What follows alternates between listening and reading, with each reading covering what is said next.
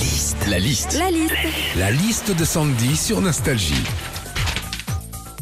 C'est la journée mondiale. euh, tu vois, j'ai sans mon téléphone, je suis perdu. Ouais. Sans téléphone portable, qu'est-ce qu'on vit quand on n'avait pas de portable? Qu'est-ce qu'on vivait même? Alors déjà aujourd'hui nos portables on les emmène partout, hein, au boulot, dans les transports, mais même dans les pièces les plus intimes de la maison. C'est vrai aujourd'hui on est beaucoup à aller aux toilettes avec nos portables. hein. Sur le trône on lit l'actu, on check Facebook, on répond à des mails. Alors qu'avant quand on n'avait pas de portable, le seul truc qu'on lisait c'était la composition des Bomberwick. Avant aussi quand on n'avait pas de portable et qu'on était seul, bah, la vie était plus triste. Mais aujourd'hui la chance qu'on a avec les innovations technologiques c'est que quand on a envie de rire, eh ben on peut le demander à Siri.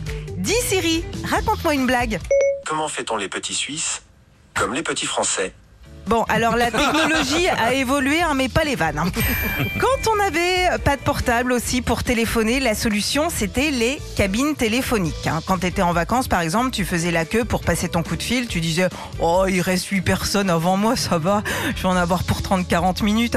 Aujourd'hui, t'as pas de réseau, au bout de 15 secondes, c'est Ah, ça capte pas Enfin, quand on n'avait pas de portable, on avait des cartes routières. Moi, je me rappelle de mes parents en voiture quand on partait en vacances qui dépliaient des cartes Michelin de 7 mètres de long.